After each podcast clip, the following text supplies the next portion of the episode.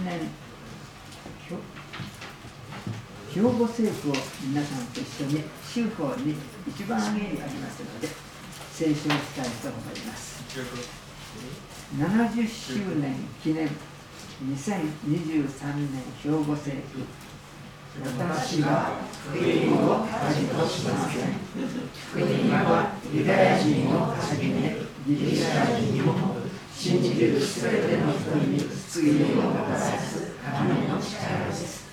福音には神の義が掲示されていて信仰に始まり信仰に進ませるからです。一時は信仰によって生きると書いてある通りですローマ人での手紙一章16節賛美します。差し支えのない方はご起立ください。賛美歌112番です。スクーリーにも出ます。のでそれからプログラムの中にも、えー、歌集が挟んでありますので参考にお使いください。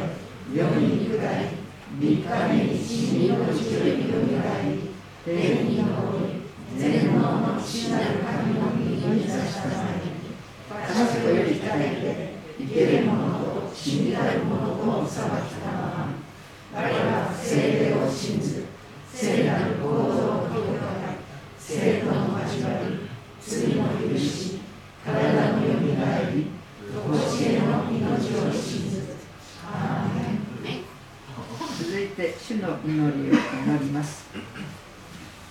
主の祈り。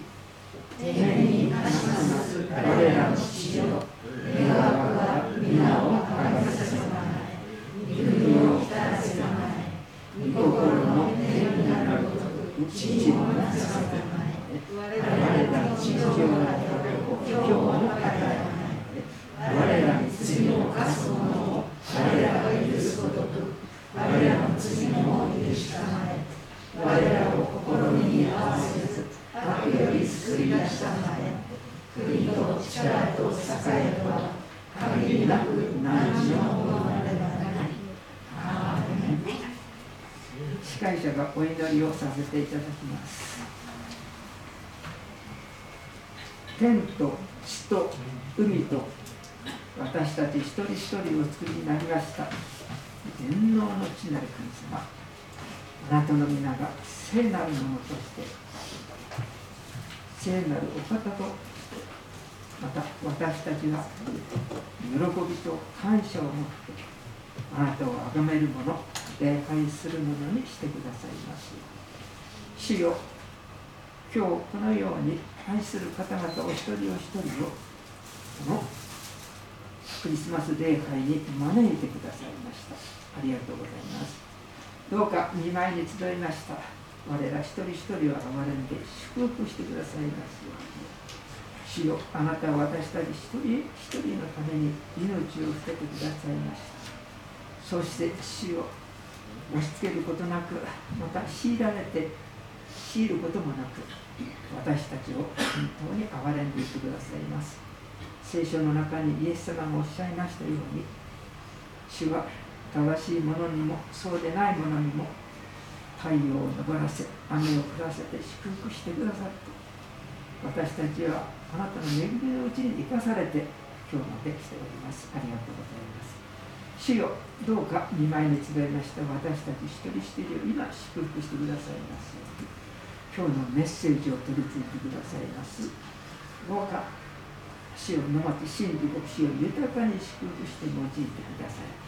主を聞くに鈍い本当に悟りに鈍い私たちでありますけれども主を私たち一人一人をお取り扱いくださり主をあなたの素晴らしい恵みを心で感じ取ることができます主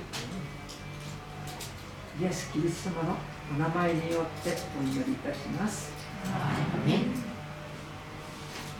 で座ったままに座ったままで賛美しますさやかに時が刻めき歌集にもあります。ストーリーにもありますので参考にし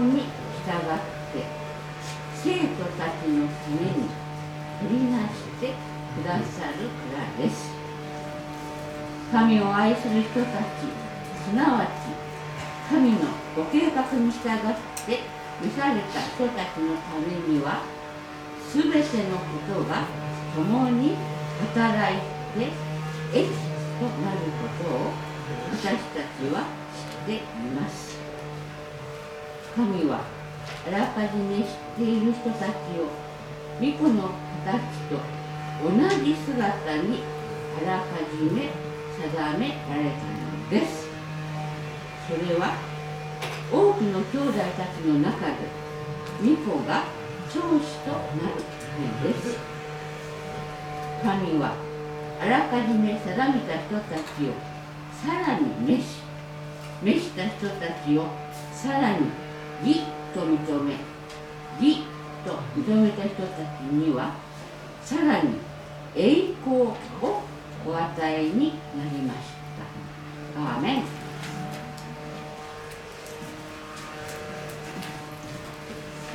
皆様おはようございます。2023年のクリスマス礼拝にようこそおいでくださいました心から歓迎いたします。今年のクリスマスは特別なクリスマスです。この教会にとっては70周年の記念のクリスマスになっております。そして毎年ユダヤのベツレヘムというところがクリスマスの舞台なのですけれどもそこではあのイスラエルとハマスの戦争によって一切のクリスマスの行事が中止になっているという状況が続いております。ロシアとウクライナの間でも戦争が続いているのにもかかわらずさらにイスラエルとハマスの間でテロの間で戦いが続いております。たくさんの命が失われます。たくさんの血が流されています。人間というのは本当に罪深いなと思います。しかし神様はそんな自分勝手で罪深い私たちのために愛する一人子をお与えくださった。そのクリスマスを一緒に味わっていけたらと思っております。今日は24日になっております。通常24日はイブ礼拝をする日なのです。しかし日曜日が24日ですから朝のクリスマス礼拝夕方4時からイブ礼拝を予定しております。また昼間に来れない方のために夜8時からも夕礼拝をしております。またこの礼拝と4時からのイブ礼拝においてそれぞれ洗礼を受ける方が与えられております。本当に感謝いたします。お一人お一人が洗礼を受けられていくことを通してそのご家族ご親族また友人知人すべての方々に祝福が広がっていきますようにと心から願います。さて今日の週報は特別なんですよ。今日の聖書の御言葉を味わっていきたいと思っております。新約聖書ローマ人への手紙今日は8章の26節からの御言葉です。起承転結で4つの部分に分けることができるかと思います。木の部分は26節になります。同じように御霊も弱い私たちを助けてくださいます。私たちは何をどう祈ったらよいかわからないのですが御霊ご自身が言葉にならないうめきを持って取りなしてくださるのです。聖書はそのようなことをまず今日語ります。あなたが祈れない時に祈れないあなたの代わりに真剣に祈って助けてくださる方がいらっしゃる。その方は心を開くならば私たちのうちに心の中に住んでくださりそして本当に捨て身で真剣にあなたの祈れないあなたのために一番必要なことを願って祈ってくれるというのです。それが御霊とか精霊とか内住のキリストと言われる方であります。うちに住むキリストと言われます。かいところに手が届く方であります。私たちは何をどう祈ったらいいか分かりません。祈ったことがないので祈りはどうするんですか？それで大丈夫です。私たちは神様が代わりに祈ってくださる中で祈りを学んでいくのであります。そして27節勝負の部分を見ていきましょう。人間の心を探る方と記されています。そうです。大切なものは目に見えませんけれどもその目に見えない心をご覧になる方が神様であります。人は上辺を見ることしかできません。しかし天と地を作られた神様は私たちの心をご覧になる方であります。そしてその心を探る方であります。どんな思いを持ってその動機は何なのかその心を探る方が御霊の思いが何であるかを知っておられますと語ります。なぜでしょうか？なぜなら御霊は神の御心に従って生徒たちのために取りなしてくださるからです。とこの取りなすという言葉が繰り返されます。神様の御心に従って本当にその人が一番幸せになれるその御心に従って一生懸命代わりに祈り願ってくださるというのであります。そんな中で28節29節が続きます。起承転結の天の部分です。クリスマスは全てを転じることができる。そのような驚くべき神の現れであります。28節。神を愛する人たち。すなわち神のご計画に従って召された人たちのためには全てのことが共に働いて益となることを私たちは知っていますと聖書は語ります。神を愛する人たちそれはまさにクリスチャンのことであります。キリスト信者は神を愛する者へと変えられております。クリスチャンキリスト者それは神を愛する人たちですがその人たちに向かってすなわちと書かれていきます。神を愛する人たちそのように変えられた人たちは神様のご計画に従って召されたのだというのです。あらゆることに先立ってまず神様のご計画があります。人間の計画は後から考え出されます。まず神様のご計画がありそしてこの天と地が作られ私たちが存在へと招かれた。まず神が私たちを愛し最高の人生のご計画ライフプランを作ってくださりそしてその人生へと存在へと招いてくださった。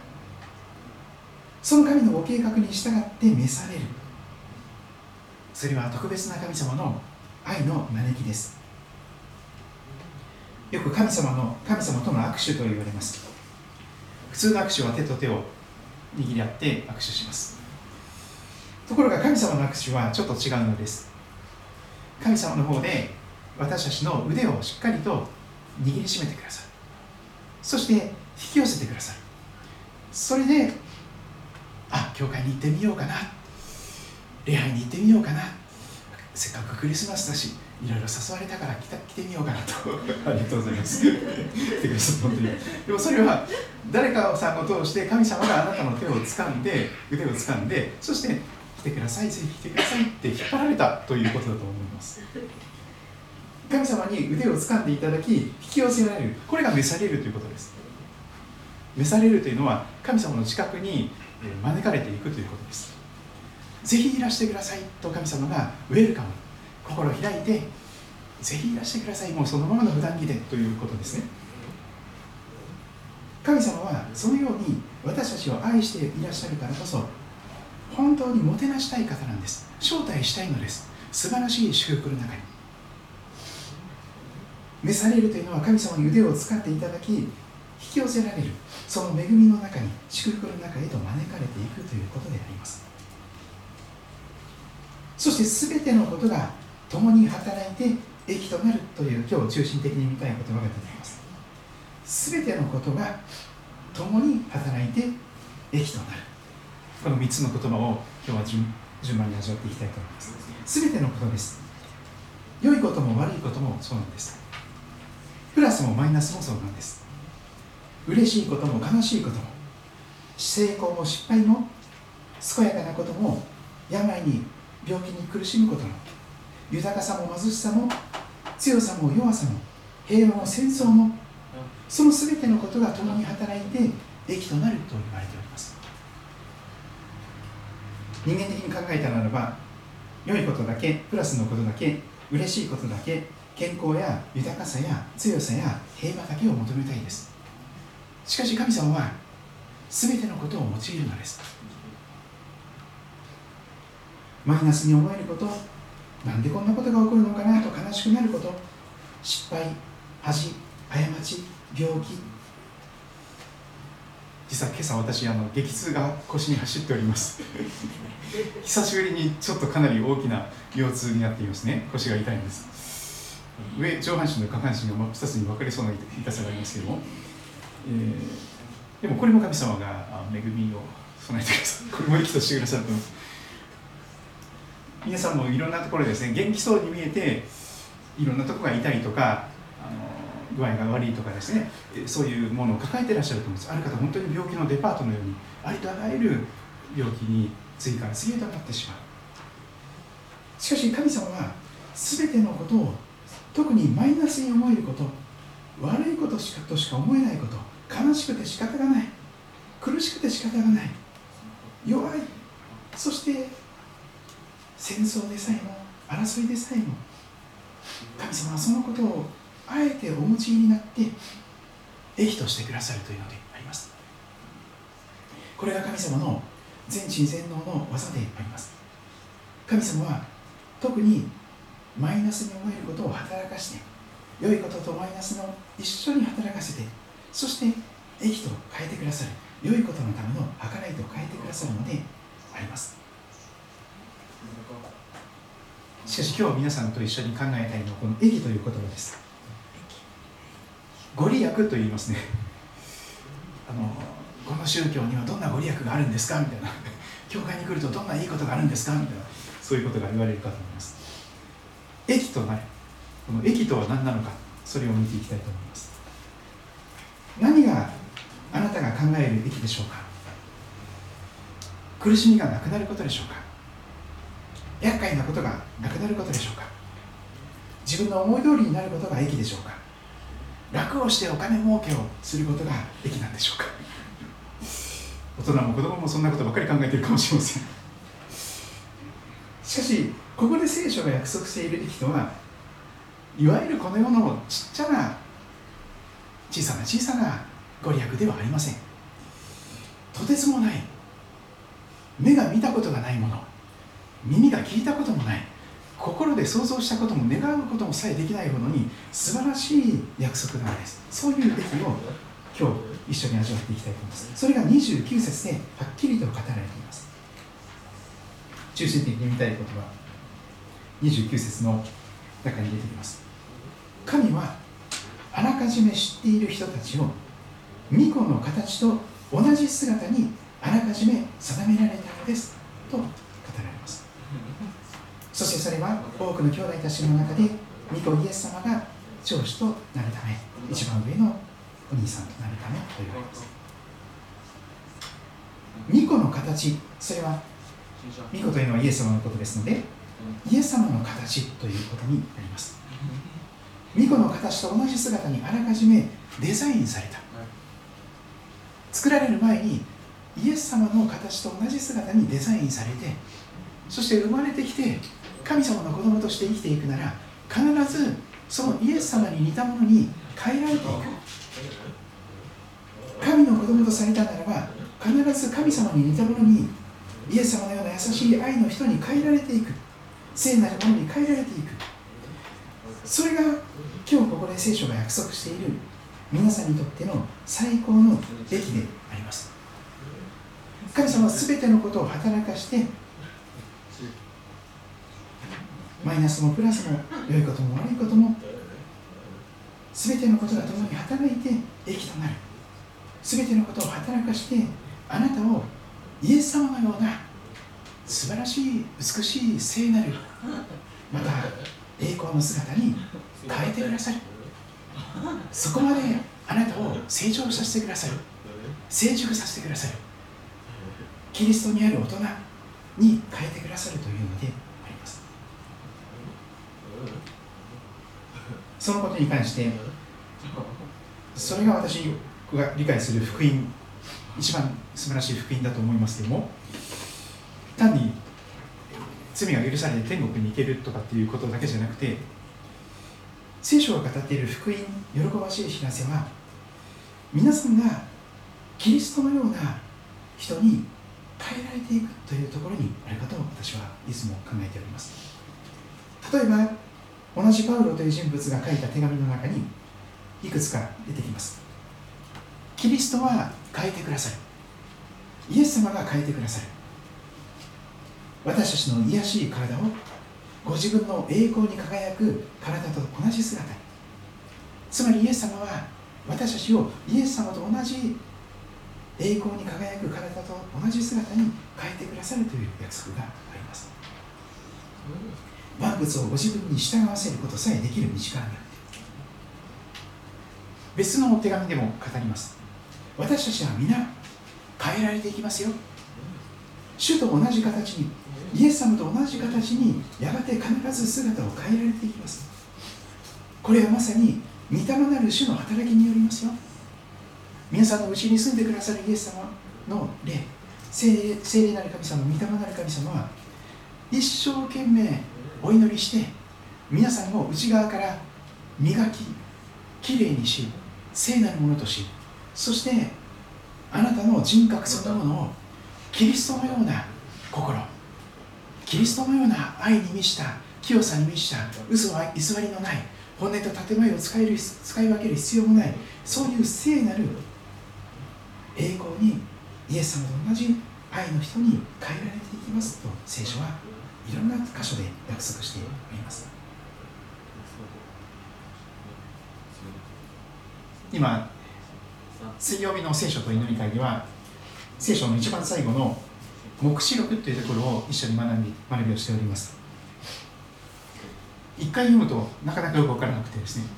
後からあそうだそういうことかとかって分かったりすることがあるんですが先週の水曜日に、えー、その聖書と祈り会で分かちゃった箇所は黙示録の4章でした。もし聖書をお持ちの方はその箇所をちょっと開いてみたいと思うんですけども、えー、聖書がお持ちの方は聖書の一番最後の新約聖書の一番最後のヨハネの黙示録その4章を開いていただけたらと思っております。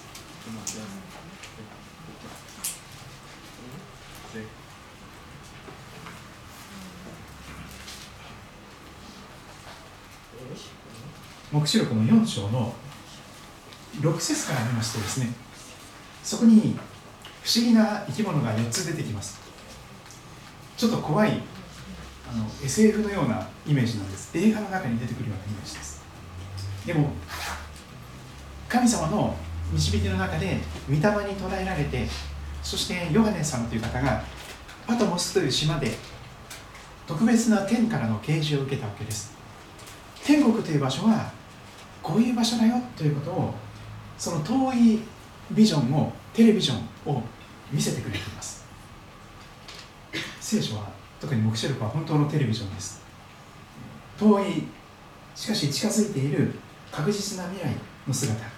そして今天にある現実を掲示してその覆われているベールを明らかにしてくれているのがヨハネの黙示録になります。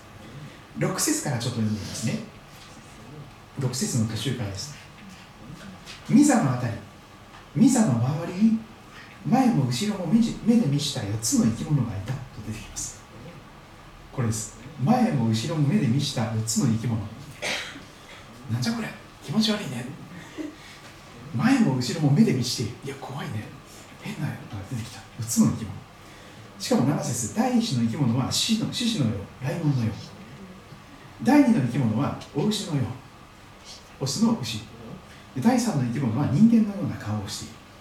第4の生き物は飛んでいるワシのようだというんです。この4つの生き物はそれぞれ6つの翼があると言います。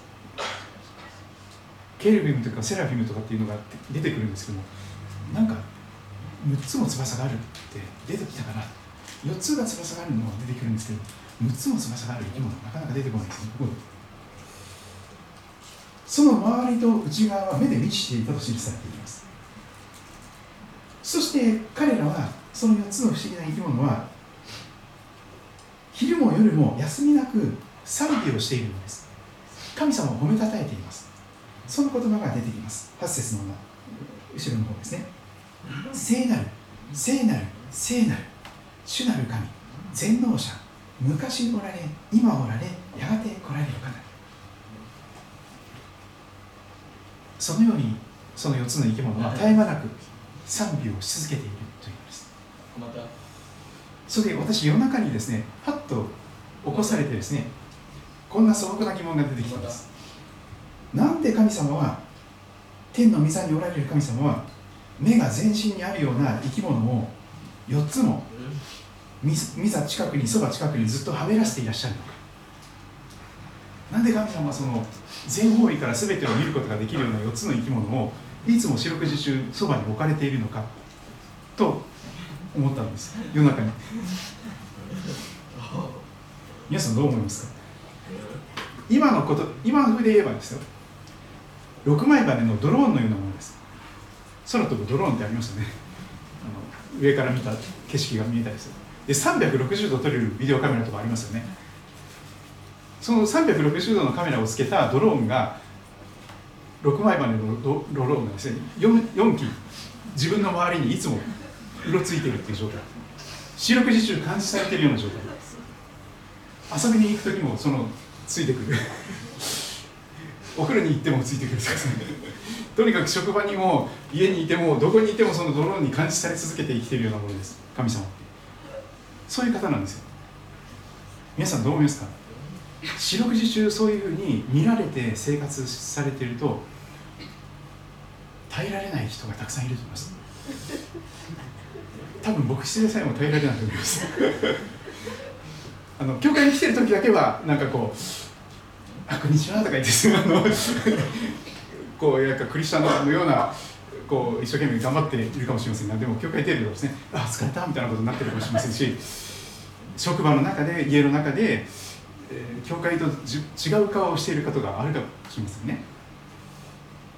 皆さんの周りにもしかして願いますか？そういう24時間360度全方位から見ることができる撮影して録画できるそういうビデオカメラがついたドローンをいつもはべらしたいと思いますか？そんなことしたらもう人生生きてられませんわ。ということになることですところが神はそれを願うんです。わざわざそういう特別な生き物を4つ作って自分のそば近くにいつも四六時中置かれるんです。そして私を見続けなさいというんです。なぜ天の御座におられる神様は目が全身にあって全方位から360度見ることができる4つの生き物をそば近くにずっとおらせているのか。夜中にひらめきました。神様は本当に表裏のない方なんです。本当に嘘偽りがありません。暗いところが一つもない方だと言われます。神のうちには暗いところが一つもない。それが福音なんです。神様は絶対嘘つかない。騙さない。裏切らない。本音と建前を使い分けない方なんです。それが神様の聖なる姿です。本当にそういう方なんです。だからその聖なるご自身の姿を4つの生き物にあらゆる角度から見つめさせる。そうすると彼らはもう賛美せずに折れなくなってしまうんです。聖なる聖なる聖なる主なる神全能者昔おられ今おられやがて来られる永遠の神。絶え間なく賛美せずに折れない状態に導かれていくそういうことかなと思ったんですそれでですね実はこの4つの生き物は4つの福音書を表しているとも言われています。そうかもしれないと思い始めました。例えば最初のライオンさん獅子これは百獣の王ですね。王様です。王の姿です。マタイ福音書が見るイエス様。マタイ福音書が見ている描いているユダ族の獅子としての王なるイエス・キリストがそういう視点で見たイエス様の姿が見られているように思います。マルコの福音書が記しているのは大牛のようなしもべであり生贄となっていくイエス・キリストの姿であります。ルカが語る第三の生き物人間のような姿は100%人間になられた人の子としてのイエス様の姿を描写します。360度描きます。そして4番目の書物ヨハネの福音書は天がけるわしのようなイエス様のお姿いずれもそのその種類の生き物の中で一番強いものです。ライオンは一番強い猛獣でしょう。獅子もこの家畜の中では一番強いでしょう。お牛も。そして人間はなんだかんだ言って全てを支配したり搾取したりしております。強いのです。熊でさえも恐れますね。そしてわしのようなどこにでもすぐに飛んでいくことができていつもどこでもドアのようにですねあらゆるところに瞬時に飛んでいくことができるわしのようなそして空から全てを見下ろすようなその宇宙的な長官の姿。実にこの4つの生き物の姿そこに映っているイエス様の姿はそれぞれの4つの福音書に記されているイエス様の姿になっているんじゃないかなと思います。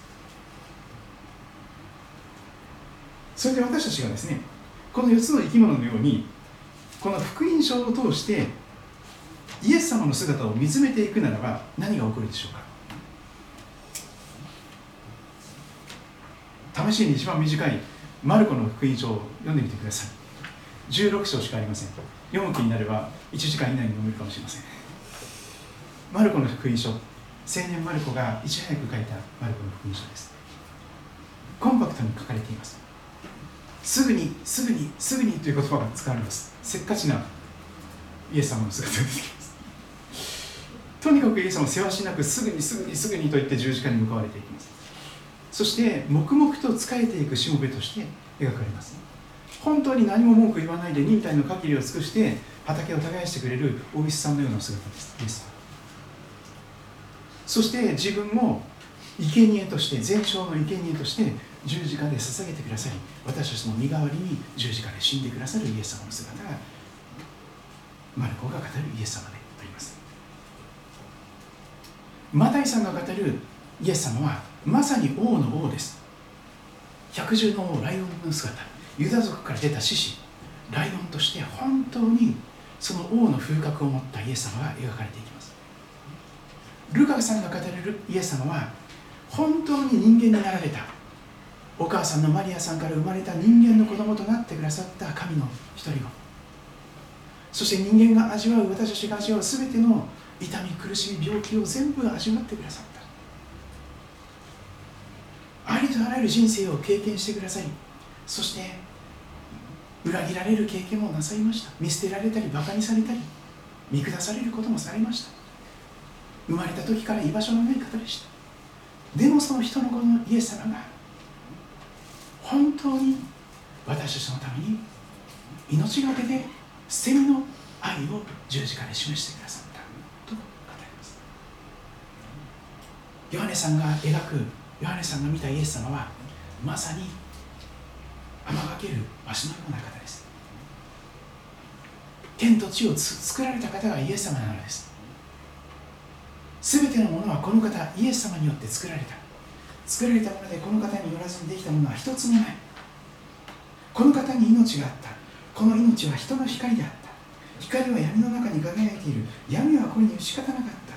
それこそがクリスマスに来てくださった世の光としてのイエス様の姿であります。言葉は天と地を作られた神の言葉であるイエス様は人となって肉体となって私たちの間に住まわれた。天地を作られた作り主さんが私たちと同じ人間として肉体をまとってくださった。肉体となってくださった。それがクリスマスなのであります。しかしそのクリスマスは十字架にかかってあなたの身代わりに死ぬためのクリスマスでありました。4つの福音書はいずれも十字架にかけられて殺されていくキリストを記録しています。ケロカル者の前で黙っているメッセージのように無抵抗に何も言わずに十字架の暴力を受けていきます。しかしその十字架の苦しみがあなたの罪を許すための身代わりの苦しみであったと聖書は語ります。それではありません。イエス様という方は十字架で確かに死なれました。心肺停止。もう五輪中になりました。そしてそれが分かったので骨を折られることなく十字架から取り下ろされました。それが金曜日の夕方のことでした。しかし日没前にイエス様はお墓に埋葬されました。葬られました。しかしその後のストーリーが聖書に出てきます。4つの福音書はその後のストーリーがあるよ。と語ります。3日のち金曜日土曜日日曜日今日の日ですね。なぜ日曜日に礼拝をするのか。それは日曜日の朝早くイエス・キリストが死者の中からよみがえられたからです。クリスマスに続いて春先にお祭りがありますね。イースターと言います。よくうさぎちゃんが出てきたりしますけどあるいはゆで卵が出てきたりします。イースターというのはクリスマスとセットになっています。クリスマスに生まれた方はイースターに死からよみがえられて復活なさった。復活祭です。そうです。4つの福音書は死に打ち勝って今も生きておられるイエス様を語るのです。光は闇の中に輝いている。死でさえもそれを吹き消すことができなかった。優しい光ですが強い光なんです。誰も吹き消すことができない神の力強い光なのです。命の輝きなのです。そしてイエス様はおっしゃいます。私は世の光です。私に従う者は決して闇の中を歩むことがなく命の光を持つのです。信じるということは心を開いてイエス様を心の中にお迎えするということに意味します。しかしこの方を受け入れた人々すなわちその名を信じた人々には神の子供となる特権をお与えになった。イエス様を心を開いて信じ受け入れるならば誰も吹き消すことのできない永遠の命の光があなたの心の中に灯ります。そしていつお迎えが来ても大丈夫な罪の許し体のよみがえり常しえの命を受け取ることができる。そのように語っていますし今日のところで語っていますようにイエス様を信じて神の子供とされたならば必ずやイエス様のような聖なる人表裏のない方四六時中見られても全然大丈夫な方。本当に本音と建前を使い分ける必要がなくなっていく。心の内側がきれいに変えられていく。愛に満たされていく。闇がきれいに掃除されてそして本当に心の中が明るい場所。きれいな場所。そして美しい心に変えられていくのであります。今日の聖書の箇所の最後のところを見ていきたいと思います。30節のところです。神はあらかじめ定めた人たちをさらに召し召した人たちをさらに義と認め義と認めた人たちにはさらに栄光をお与えになりました。神様は私たち一人一人を愛して特別な存在として招いてくださいます。そして招いた人たちをさらに義と認めてくださいます。道端の石ころでしかなかったような私たちを宝石の原石に変えてくださるようなものです。それが義と認められるということです。誰が何と言おうとあなたは神様の子供だよ。私の愛する子供だよ。と認めてくださるということになります。そのように神様の子供とされ義と認められたならば宝石の現実的とされたならばさらに磨かれカットされそのためにあらゆることが用いられ全てのことが共に働いて益となる。キリストのような美しい輝きを放つ宝石へと変えられていく。その栄光の姿を約束していきます。義と認められたならば必ずキリストのような姿に変えられるということまで約束されています。ひとたび神様に招かれたならば神様が最後まで責任を持ってあなたを素敵な人生へと導いてくださるというのであります。私の名前は、えー、野町真理と言います、えー、マリと書くんですよね真理。それでですねほぼ99%私は女性に間違われました。もう幼稚園の頃から小学生の頃から中学生クラスが変わるごとに野町まりさん。野町まりさんって誰ですか？